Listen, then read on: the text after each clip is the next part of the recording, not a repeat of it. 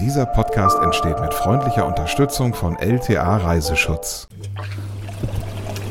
Ja, ich wünschte, ihr könntet dabei sein. So entspannend ist das. Kleines Audiorätsel. Ist es Tom auf der Toilette oder Tom im Whirlpool? Ja. Dum, dum, dum.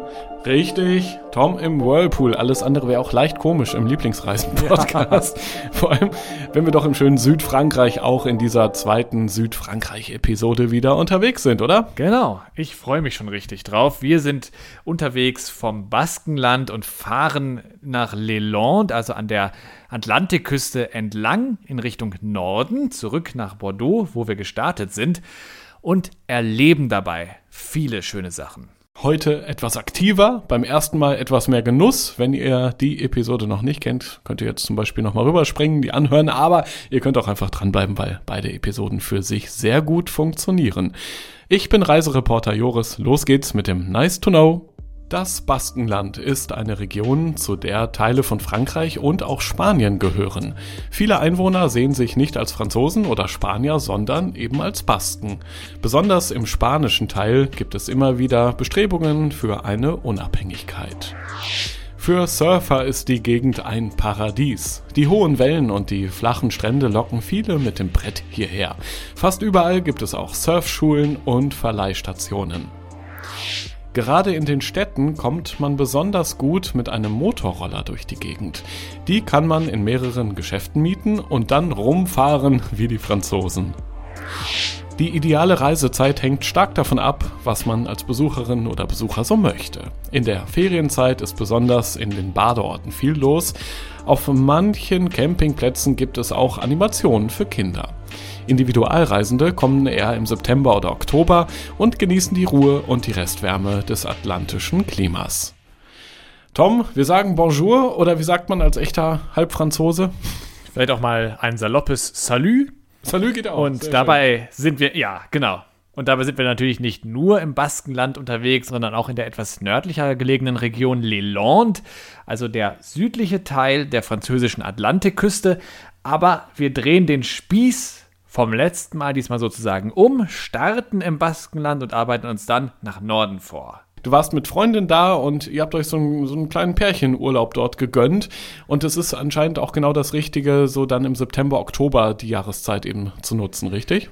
Definitiv, da stimmt das Wetter noch. Also man hat wirklich sommerliche Temperaturen, das kommt durch den Atlantik und die Ferienzeit ist vorbei, das heißt es ist wirklich sehr ruhig, die Städte sind tendenziell etwas leerer als sonst, die Strände ebenso. Man kann da wirklich in aller Ruhe durchreisen bzw. durchfahren. So haben wir das gemacht, einen Roadtrip mit einem Auto, waren da ganz flexibel und sind dann überall gut hingekommen. Ich glaube, wir starten ja vom Baskenland, hast du schon gesagt, und es geht dann nordwärts. Nimm uns mit in dieses schöne Land. Die Gegend ist sehr, sehr südlich geprägt. Man sieht im Baskenland viele Palmen und eben auch, wie die Menschen sich anziehen. Äh, auch im Herbst, im sommerlichen Klima. Da sind viele Frauen noch im Kleid unterwegs und sie tragen auch so ein Lächeln im Gesicht. Man merkt wirklich diese französische Lebensfreude bei allen, die da unterwegs sind und kann sich da richtig schön äh, reinziehen lassen. Und das habe ich eben auch gemacht. Ich habe mich in dem Ort Saint-Jean-de-Luz mal so richtig ins Getümmel ziehen lassen. Ich habe da nämlich eine Markthalle besucht. Uh, das ist ja mal schön. Die gibt es auch in Deutschland, klar, in den größeren Städten ja durchaus üblich. Was ist dort anders? Ja, in Deutschland vermisse ich manchmal so die Handschrift unserer heimischen Produzenten. Das ist da wirklich Produkte extra aus der Region gibt. Da gibt es dann oft so viele italienische Stände oder dergleichen.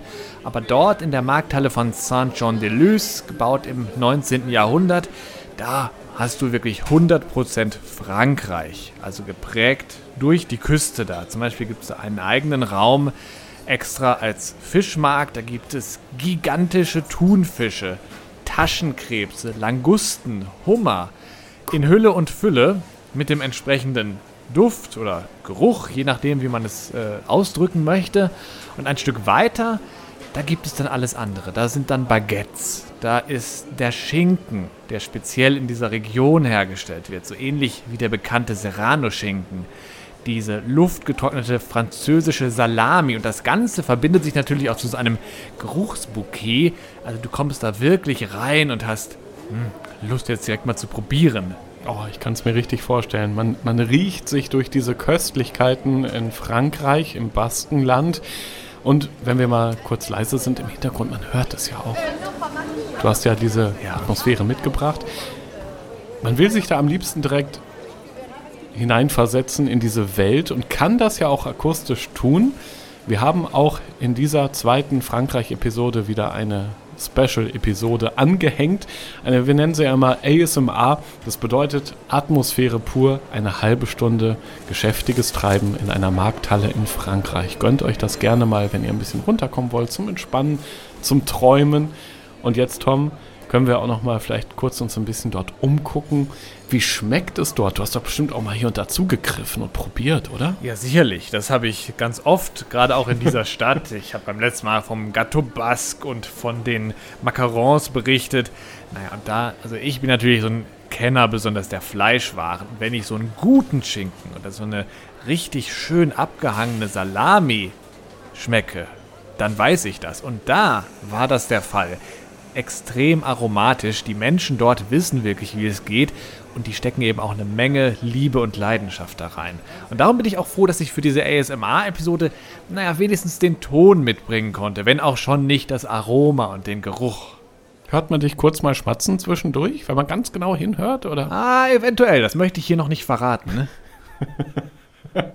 Okay, dann lasst uns doch mal verraten, wie es in der Weinkellerei zugeht. Denn he- heute in dieser Episode wollen wir eigentlich ein bisschen aktiver werden, aber so ein bisschen genießen hier und da neben dem Sportlichen, neben der Bewegung ist ja auch okay.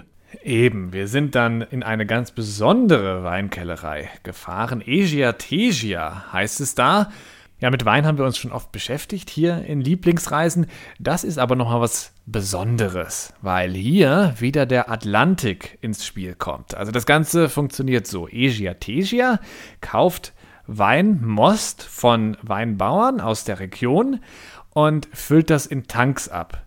Und ein Teil von diesen Tanks, die werden auf den Atlantik geschippert und dann im Meer versenkt in 15 Meter Tiefe. Und da bleiben die so ungefähr vier bis sechs Monate. Jetzt fragst du dich, naja, warum? Ist so Marketing vielleicht, oder? Auch ein bisschen. Hat bestimmt auch was damit zu tun. Gerade wenn es um das Thema Atlantik geht, da hat das natürlich viel mit zu tun. Aber unter Wasser, da sind die Bedingungen eigentlich ideal, wenn man mal drüber nachdenkt. Wein braucht nämlich immer ein bisschen Bewegung. Ja, das bringen die Wellen. Er braucht Dunkelheit, kein Problem, da unten im Wasser. Und die Temperatur, die muss auch einigermaßen konstant sein. Und das Meerwasser, das wechselt natürlich nicht mal so schnell wie die Luft seine Temperatur. Und darum reift dort ein ganz besonders guter aromatischer Wein. Und diese Tanks werden dann nach einiger Zeit wieder geborgen, in den Weinkeller gebracht und dann kommt der Kellermeister, probiert jede einzelne Charge und dann werden die verschnitten. Und du hast Wein, der wirklich aus dem Atlantik kommt, wenn man so will. Würde ich sofort probieren. Geht hier schwierig, gerade beim Aufzeichnen. Du durftest vor Ort aber durchaus mal ein Glas dir gönnen. Wie schmeckt der denn, dieser Atlantikwein? Also erstmal war das Aroma das Besondere. Also wenn man daran gerochen hat, sowas habe ich bei Wein wirklich noch nie wahrgenommen. Das war extrem kräftig. Es hatte sowas säuerliches, aber auch extrem naseeinnehmendes. Also ich kann das, du merkst es, sehr schwer beschreiben. Und dann will man natürlich auch sofort probieren. Also, was ich spoilermäßig sagen kann, der Geschmack war jetzt gar nicht mal so außergewöhnlich, wie es vielleicht der Geruch versprochen hat.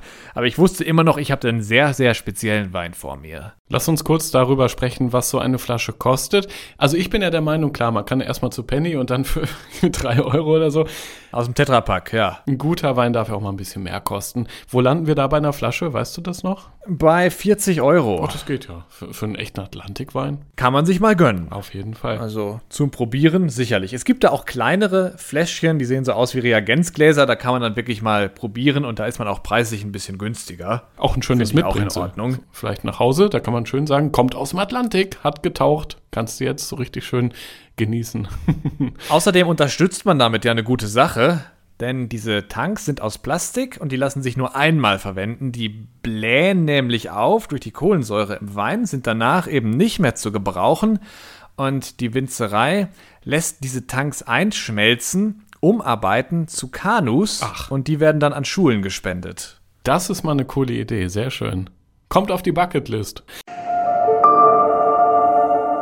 Ja, so klingt eine spannende Reise, wenn es vor Ort ordentlich was zu erleben und zu genießen gibt und alles auch möglichst top geregelt ist. Ja, also anders als bei dir, ne? Oder wenn ich da mal in deinen Was? Koffer schaue, da. Wieso? Äh, äh, Moment, wieso schaust du jetzt hier in meinen Koffer? Ist alles top secret.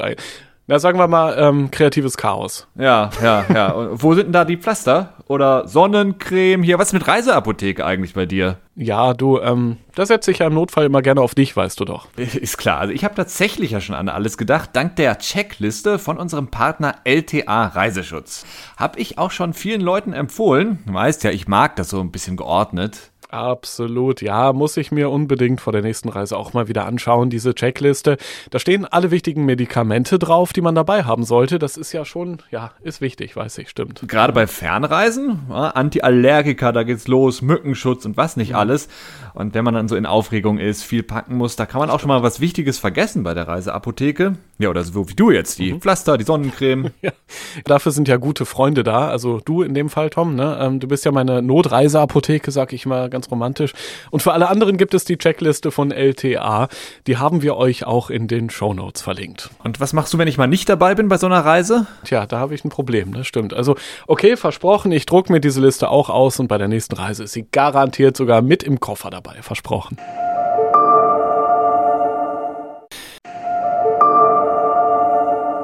Joris, lieber Freund, bist du bereit für die nächste Reise? Natürlich, du weißt doch, ich sitze ja grundsätzlich auf gepackten Koffern, ne, wie jeder gute Ehemann. Kleiner Spaß. Nee, aber ähm, wie, wie kommst dass du jetzt gerade während dieser schönen Reise, über die wir hier sprechen, äh, schon an die nächste denkst? Ja, weil mir dieser Podcast auch immer so viel Lust macht schon auf das nächste Mal. Ist ja auch eine alte Pfadfinderregel. Bereit sein ist alles. Sollte man übrigens generell, weil auf Reisen kann ja auch jede Menge passieren. Mhm, Das klingt vielleicht ein bisschen wie Tipp von den Eltern oder von Oma, aber ist ja tatsächlich vernünftig, sich gut abzusichern. Kostet ja auch nicht viel. Ich habe es gerade nochmal nachgeschaut. So ein Jahresschutz bei unserem Partner LTA Reiseschutz gibt es schon ab 94 Euro im Jahr ohne Selbstbeteiligung. Und da sind dann ja alle größeren Reisen im Jahr mit abgesichert. Ja, also ich sehe das so, den eigenen Urlaub, den kann ich ja auch viel besser genießen, wenn ich weiß, okay, wenn irgendwas passiert, dann ist wirklich für alles vorgesorgt. Zum Beispiel Auslandsreisekrankenversicherung, ganz wichtig, muss man haben und ist hier bei diesem Schutzpaket inklusive. Ja, oder ein äh, 24-Stunden-Notfallservice, da kannst du dann immer anrufen mit Fragen. Und Gepäck ist auch versichert, wenn das mehr als einen Tag später ankommt. Verpeilte Airline und so, es gibt ja ganz viele Geschichten. Ähm, dann gibt es sogar Geld für die Nachbeschaffung. Also da denke ich auch schnell an den Schlüpper, ne? Den, also, wenn der nicht mitreißt. ist Als ja hättest du einen einem eingepackt, ja. Das ist ja auch noch lange nicht alles, was in diesem Rundum-Absicherungspaket dabei ist. Ihr könnt euch das selber mal anschauen. Wir haben den Link zu LTA Reiseschutz für euch in die Shownotes gepackt und wünschen euch sicheres Reisen. Ja, Wein, Essen und Genuss spielen also auch an der Atlantikküste eine große Rolle. Wir hören es hier sehr gerne gerade im Podcast. Und diese ganze Reise dient ja auch dazu, diesem Lebensgefühl der Menschen in der Region nachzuspüren. Das ist ja auch unsere Motivation im Lieblingsreisen-Podcast. Wo war der nächste Halt? Le Land. Das kennen wir schon aus Episode 1, richtig? Ja, aus der Hinfahrt sozusagen. Jetzt sind wir ja auf dem Rückweg. Wir überqueren also die Grenze vom Baskenland nach Leland und machen Stopp in der Stadt Biscarrosse.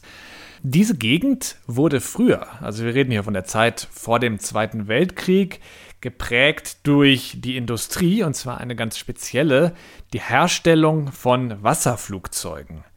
Ich bin selber mal mit so einem Ding geflogen. Da könnt ihr reinhören, unsere Episode zu den Malediven. Es ist extrem schön, vom Wasser abzuheben und später dann auch wieder darauf zu landen. Und früher war dieser Industriezweig eben noch viel, viel größer und man hat extrem große Flugzeuge dieser Art gebaut. Dem kann man heute noch so ein bisschen nachspüren. Es gibt da ein Museum für Wasserflugzeuge, haben wir uns auch angeschaut und wir haben da noch jemanden getroffen. Ursula ist aus Deutschland vor vielen, vielen Jahren nach Frankreich ausgewandert und arbeitet jetzt dort in diesem Museum. Und darum dachte ich mir, die quatsche ich doch direkt mal an, weil ich natürlich auch von ihr wissen wollte, wie ist es denn eigentlich hier zu leben? Ich liebe diese Atlantikküste hier und Leland ganz besonders. Einfach alles noch so naturbelassen. Und man kann also gerade von der Freizeit unglaublich viel unternehmen, vor allem wenn man naturliebend ist. Also gerade Surfer ist natürlich das Highlight hier. Und dann allgemein die Lebensqualität. Es ist einfach sehr angenehm hier, ruhig. Die Franzosen haben auch das einfach das gewisse Savoir-vivre, das wir Deutsche halt wohl sehr besonders lieben. Da hast du bestimmt für die Hörer von Lieblingsreisen auch noch einen echten Geheimtipp, was man hier unbedingt mal machen muss. Dadurch, dass ich im Wasserflugzeugmuseum arbeite, denke ich, wäre einfach mal ein Rundflug mit dem Wasserflugzeug wirklich eine tolle Sache. Das gibt es nur selten, diese Möglichkeit. Und hier in Biscarrosse gibt es eben diese Möglichkeit, das zu machen. Und da lade ich wirklich alle ein, das mal auszuprobieren. Jawohl, ein bisschen Action in der Luft, die schöne Aussicht genießen, warum denn eigentlich auch nicht? Wer vielleicht nicht so gerne in der Luft unterwegs ist, sondern vielleicht eher mit dem Boot, ja, der kann auch das erleben. Ihr wart nämlich mit dem Boot unterwegs in der Stadt Mollier. Da sind wir diesem Savoir-vivre hin weitergefolgt. Das bedeutet übrigens so viel wie Lebenskunst. Wissen, wie es ist zu leben. Und in Mollier verläuft ein Fluss, der Courant du und der hat in der Gegend einen Beinamen. Man nennt ihn auch den Amazonas von Frankreich. Da wollten wir natürlich wissen, ja, warum ist das denn so? Also, Bootstouren gibt's da, sofort gebucht und wir haben uns mal in eins dieser Boote reingesetzt. Und das war gar nicht mal so einfach, schon da reinzukommen. Das sind also so kleine Holzboote, die sind extrem ja. schmal. Das heißt, die schwanken leicht nach links und rechts. Also beim Einsteigen schon und auch später noch, wenn man sitzt. Das war wirklich schon so ein abenteuerlicher Aspekt. Wir dachten uns die ganze Zeit, äh, kentern wir hier jetzt. Aber zumindest sind wir schon mal heil reingekommen in das Boot. Der Kapitän, bewaffnet mit einem Ruder, ist dann abgelegt. Und dann ist es extrem ruhig geworden. Wir hören das jetzt hier im Hintergrund das mhm. Plätschen des Wassers, ab und zu mal ein Vogel oder eine Ente im Hintergrund. Und es wurde auf einmal wirklich sehr, sehr entspannt. Also ein bisschen wie so eine Gondeltour durch die Kanäle Venedigs, aber ohne diesen ganzen Trubel drumrum. Und es hat auch niemand gesungen. Nicht mal du vor Freude. Und du, aber gegrinst hast du, oder? Das haben wir doch eben schon gelernt. In Frankreich wird viel gelächelt und gegrinst. Und ja, absolut. Selbst von so einem miese Peter wie mir. Hat sich deine Freundin nochmal ganz neu in dich verliebt, Mensch. Oder erstmals. Okay, ähm, wie war das mit dem Begriff Amazonas von Frankreich? Bisschen übertrieben oder, oder haben die Franzosen da einen Punkt gemacht mit? Gut, es ist jetzt kein reißender Strom, der da durch den Wald schießt. Aber die Natur drumherum, die passt. Man mhm. fährt da an Pflanzen vorbei, die aussehen wie Mangroven. Das Ganze ist so ein bisschen verwunschen und die Baumwurzeln ragen ins Wasser. Ab und zu schwimmt eben mal eine Ente vorbei. Und da denkst du dir, ja, das kommt mir schon wirklich so vor, als wäre ich jetzt auf einmal ganz woanders. Mhm. Und irgendwann kommt man dann raus aus diesem Pflanzendickicht in die Nähe des Meers und plötzlich sind da so hohe Dünen vor einem. Und dahinter ist eben der Atlantik und an irgendeiner Stelle macht der Bootsführer dann kehrt, man fährt dann zurück und es geht wieder rein in diesen Wald, der den Fluss umgibt. Also eine tolle Naturerfahrung, die eben auch sehr abwechslungsreich ist zwischendurch. Wir sind da auch ein bisschen ins Gespräch gekommen mit demjenigen, der unser Boot gefahren ist dieser Job, diese Boote durch den Courant zu schippern, da kommt man nicht einfach so mit Bewerbung dran, sondern das wird von Vätern an ihre Söhne vererbt. Bleibt also alles wirklich bei den Menschen da aus der Region und ist, glaube ich, auch eine sehr begehrte Arbeit. Also gar nicht so richtig tausendprozentig Tourismus, sondern eine französische Tradition, eine Familientradition, die man doch als Tourist dann auch ganz gerne unterstützt, glaube ich. Ja. Wir haben noch etwas anderes, was auch eher in diese Richtung Entspannung geht, aber auch so ein bisschen mit Action zu tun hat, nämlich Glamping. Glamping, für alle, die es nicht kennen, ist ja Camping nur in glamourös, Glamping eben. Und ihr hattet da sogar einen eigenen Whirlpool, also ein bisschen Bewegung, ein bisschen Strampeln war drin. Zelt aufbauen musstet ihr wahrscheinlich aber nicht, oder doch? Nein, wir reden hier von einem Bungalow. Also mit normalem Camping, so viel kann ich hier schon mal sagen, hat das nichts zu tun. Also was waren deine letzten Erfahrungen so auf dem Campingplatz? Ehrlich gesagt ist das ganz, ganz lange her. Wir haben aber mal Freunde besucht auf dem Campingplatz, die da so richtig eins waren mit der Umgebung, mit den Nachbarn, mit ihrem Campingwagen. Ich muss ehrlich sagen, mir ist das manchmal ein bisschen zu eng da. Ich mag es eher, wenn, wenn die Weite der Natur um einen herum ist. Ja. Aber bei Glamping kriegt man ja von den Nachbarn zum Beispiel gar nicht so viel mit, oder? Weil jeder für sich in seiner eigenen heilen, schönen, glamourösen Welt lebt, richtig? Je nachdem. Also es gibt da eben auch Chalets, die sind etwas enger aneinander gebaut. Da kann man dann schon mal zu den Nachbarn rüberrufen, weil Nachbarschaft, diese gewisse Campingplatz-Kameradschaft, das gehört dabei natürlich auch dazu. Man ist hier nicht, sage ich mal, in einer Blockhütte einsam im Wald. Das hätte ich jetzt auch nicht unbedingt gewollt. Also ein gutes Mittelding Ach. eigentlich. Du hast Kontakte gesucht dort. Ich bin ein kontaktfreudiger Mensch, bisweilen. Nee, okay. Also äh, wart ihr da durchaus umgeben von, von anderen netten Menschen, die auch so die Ruhe, die Umgebung, das schöne Glamping-Leben genossen haben? Es waren vor allem auch viele Deutsche. Also wenn man auf die Ah ja. Kennzeichen geschaut hat, du hättest denken können, du bist im eigenen Land. Ich mache mir manchmal einen Spaß draus, wie lange es dauert, ein heimisches Kennzeichen zu entdecken und es ist meistens noch am selben Tag.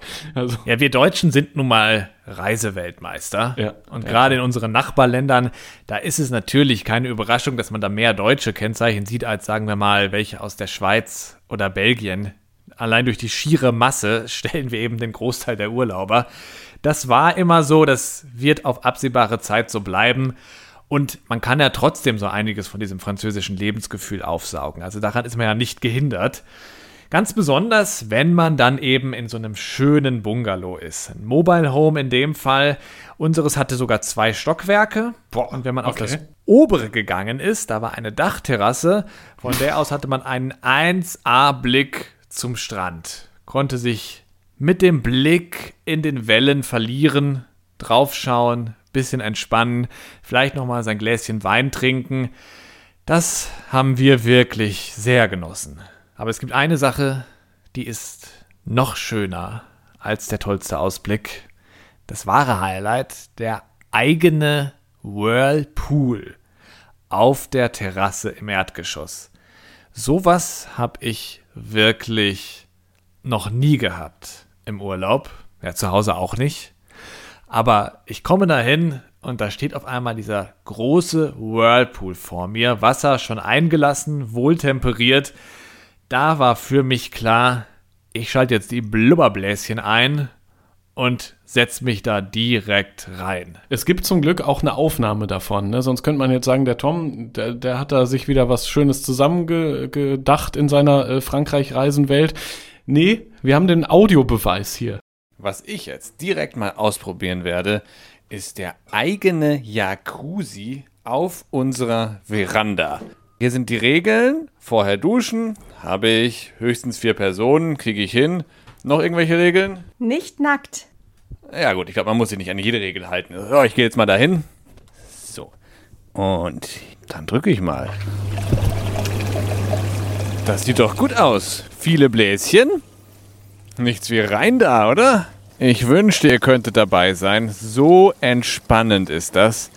Aber ich glaube, heute Abend gehe ich auch noch mal kurz in den Atlantik. Wundervoll, man möchte sich fast daneben setzen und ein bisschen mit dir die Blubberbläschen genießen. Irgendwann machen wir hier nochmal eine Community-Folge, würde ich vorschlagen. Tom und alle Hörerinnen und Hörer in so einem Pool. Wie wäre das für dich? Dann ist wirklich Badebekleidungspflicht. Okay.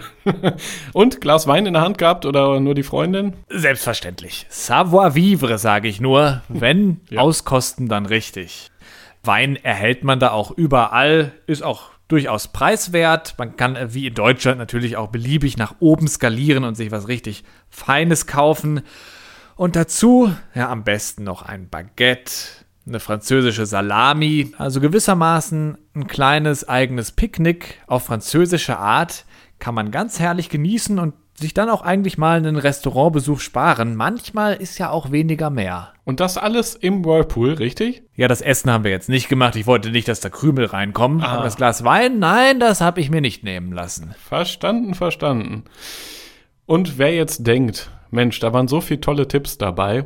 Also der hat doch jetzt mal genug erzählt. Nee, es gibt auch noch die Top 3 am Ende. Da bin ich jetzt wirklich sehr gespannt, wie du das nochmal toppen möchtest. Was ist denn da auf Platz 3 gelandet bei den Geheimtipps? Eine Radtour an der Küste bei Molière. Da liegen der Wald und die Dünen direkt beieinander. Man kann da durch eine ganz tolle Landschaft fahren. Kommt auch an einem Golfressort vorbei, das komplett so aus kleinen Fachwerkhäusern gebaut ist. Wirklich eine verwunschene Gegend. Und man kann auch ganz einfach E-Bikes ausleihen. Dann kommt man wirklich bequem durch. Ja, wundervoll. Platz 2 bei unserer Südfrankreich-Tour. Was haben wir da Schickes? Keine Banalität. Gleich nach der Ankunft erstmal im Supermarkt einen Korkenzieher kaufen. Oh. Darf man im Handgepäck nämlich nicht mitnehmen. Und man wundert sich dann doch oft, wie wenig Schraubverschlüsse auf französischen Weinflaschen sind.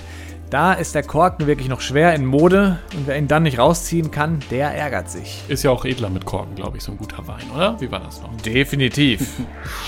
So, wir sind bei Platz 1 unserer Top 3 angelangt.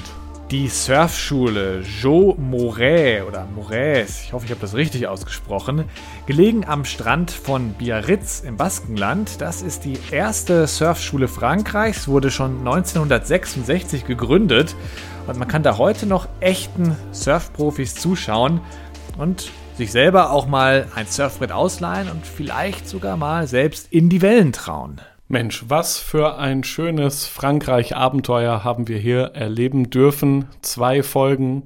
Die erste Folge, wie gesagt, im Podcast-Player. Diese heute dann noch dazu mit ganz vielen Aktivitäten. Ein bisschen Pool, ein bisschen genießen. Mensch, viel schöner kann es eigentlich gar nicht sein, so ein Urlaub in Südfrankreich. Und nochmal der Hinweis am Ende. Die ASMR-Folge haben wir vorhin schon kurz erwähnt. Vielleicht könnt ihr die direkt jetzt im Anschluss weiterhören. Es geht nochmal in die Markthalle. Eine halbe Stunde Markthallenatmosphäre. Die Gerüche kann man sich dann dazu denken, dort herum wandeln und einfach das französische Leben genießen. Tom, danke, dass du uns mitgenommen hast. Wo wollen wir als nächstes hin? Hast du schon einen Plan? Ja, ich würde sagen, wir machen jetzt erstmal ganz gemütlich und legen eine kleine Winterpause ein. Okay. Mein Vorschlag, wir beide treffen uns einfach und blicken dann nochmal auf die Highlights aus diesem Jahr zurück. Und dann gibt's im Dezember schön zur Adventszeit eine gemütliche Best-of-Episode, wo ihr mit uns nochmal an die schönsten Orte reisen könnt, die wir für euch in diesem Jahr besucht haben. Was hältst du davon? Perfekt. Ist ein Deal. Genau das machen wir. Genau das machen wir. Irgendwo schön am Kamin, vielleicht noch ein Glühwein dazu und dann nochmal über dieses tolle Reisejahr 2023 sprechen. Fühlt sich eh so gut an und wir machen weiter mit Lieblingsreisen natürlich auch im kommenden Jahr. Wieder tolle Reiseziele hier in Deutschland, aber auch in der ganzen Welt. Das wird natürlich alles bleiben. Bleibt auf jeden Fall dran, abonniert diesen Podcast, damit ihr keine Episode mehr verpasst. Und jetzt freue ich mich aufs nächste Mal mit euch. Macht's gut!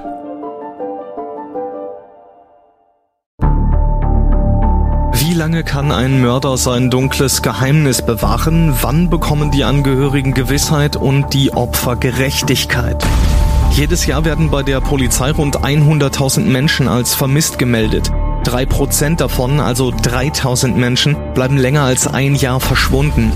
Einige werden nie wieder gesehen. Seit gut drei Jahren arbeitet die Polizei in NRW mit sogenannten Cold Case Units. Das sind Abteilungen, die wirklich nur damit beschäftigt sind, Mordfälle zu bearbeiten, die teilweise seit Jahrzehnten ungeklärt sind.